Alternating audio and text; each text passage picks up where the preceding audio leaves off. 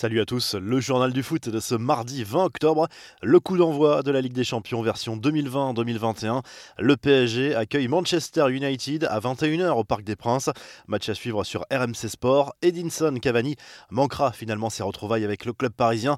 L'entraîneur des Red Devils, Ole Gunnar Solskjaer, expliquait que l'attaquant uruguayen était trop juste physiquement pour prétendre à disputer une rencontre d'une telle intensité. Du côté parisien, Thomas Torel devrait pouvoir compter sur le retour de Marquinhos, touché avec le Brésil semaine dernière. Le capitaine parisien serait alors aligné en défense centrale aux côtés de Presnel Kimpembe. Florenzi et Becker sont annoncés titulaires sur les côtés de la défense. Un peu plus haut, le coach du PSG pourrait opter pour un milieu très physique en l'absence de Verratti blessé. Gay, Herrera et Danilo Pereira devraient débuter. Devant, le trio Neymar, Di Maria et Mbappé sera aligné sauf Pépin de dernière minute. Griezmann montre l'exemple au Barça. Selon la presse catalane, l'attaquant français a accepté de reporter le paiement d'une partie de son salaire pour aider le club en grande difficulté depuis le début de la crise sanitaire. Après une première baisse des salaires pendant le confinement, le président du club, Josep Maria Bartomeu, a demandé un effort supplémentaire à ses joueurs à la reprise. Demande qui est très mal passée auprès des cadres du vestiaire, Messi en tête. Mais certains joueurs auraient déjà accepté de faire un nouveau geste pour aider le club et Griezmann en fait partie selon le Mundo Deportivo.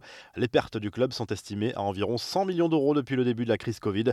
Les infos, en bref, le gros coup de gueule de Samuel Eto'o, l'ancien attaquant camerounais, n'a pas apprécié d'être nommé dans la catégorie des attaquants droits pour potentiellement intégrer le 11 de légende de la Ballon d'Or Dream Team de l'hebdomadaire France Football.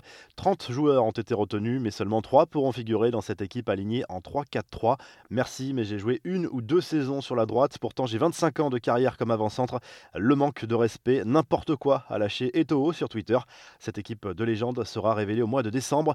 Virgil van Dijk va beaucoup manquer à Liverpool et ce n'est pas Jürgen Klopp qui dira le contraire. La comparaison choisie par l'entraîneur allemand lundi soir a beaucoup amusé les médias anglais. Nous allons l'attendre comme une femme attend son mari quand il est en prison, a expliqué le coach des Reds. La revue de presse, la double une du journal L'équipe encore ce mardi. La première est consacrée au PSG qui entame une nouvelle campagne en Ligue des Champions. Après avoir été en finale cet été, le club parisien retrouve Manchester United qui l'avait éliminé en huitième de finale en 2019.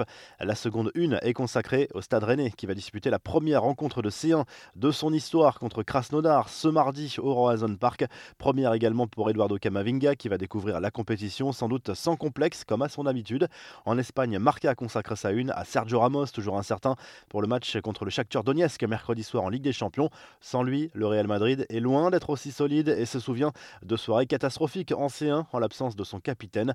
Le Mondo Deportivo se penche également sur le début de la nouvelle campagne du Barça dans la plus prestigieuse des compétitions européennes.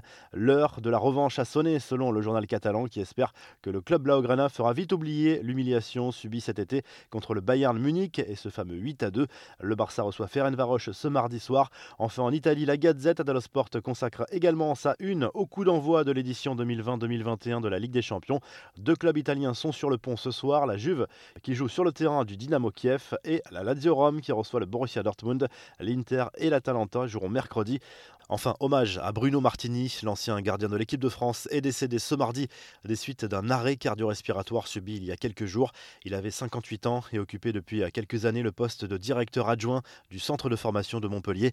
Bruno Martini comptait 31 sélections en équipe de France, honorées entre 1987 et 1996. Vous retrouvez l'actu foot sur topmercato.com, l'appli Top Mercato et à très vite pour un nouveau journal du foot.